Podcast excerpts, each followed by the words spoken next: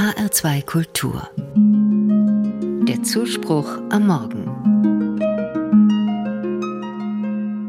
Ein Sprachgenie war er, ein Meister des interkulturellen Lernens und einer, der viel dazu beigetragen hat, dass das Christentum endgültig zum Global Player, zu einer weltweiten Religion wurde. Die Rede ist vom heiligen Franz Xaver.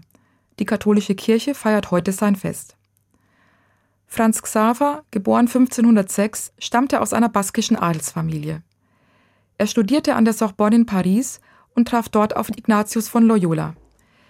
Ignatius, Franz Xaver und fünf weitere Mitstudenten taten sich zu einer geistlichen Gemeinschaft zusammen, die Anfänge der Ordensgemeinschaft der Jesuiten. Einige Jahre später brach Franz Xaver im Auftrag des portugiesischen Königs zur Mission in Ostasien auf.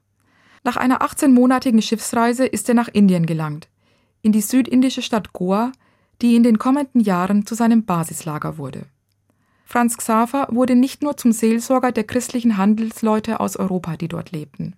Er wollte auch die Einheimischen für das Christentum gewinnen.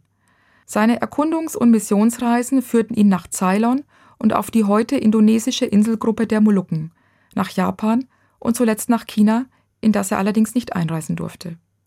Das Besondere an Franz Xaver, er wollte den Menschen seine Religion nicht einfach überstülpen.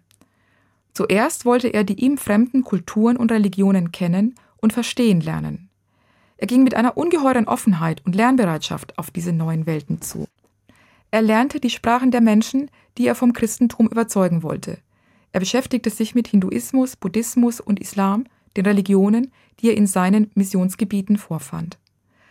Vor allem brachte er den Menschen und ihrer Kultur Interesse und Wertschätzung entgegen.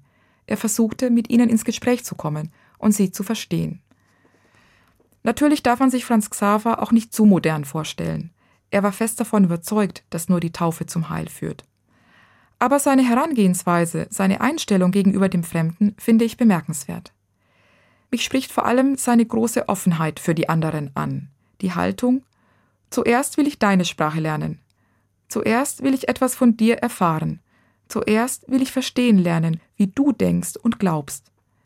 Diese Einstellung ist bestimmt auch heute noch aktuell. Wenn sich Menschen verschiedener Kulturen begegnen, wenn Christen ihren Glauben anderen zeigen und nahebringen wollen, aber auch einfach im Alltag. Einen anderen Menschen verstehen zu wollen, das verändert von vornherein die Beziehung zu ihm.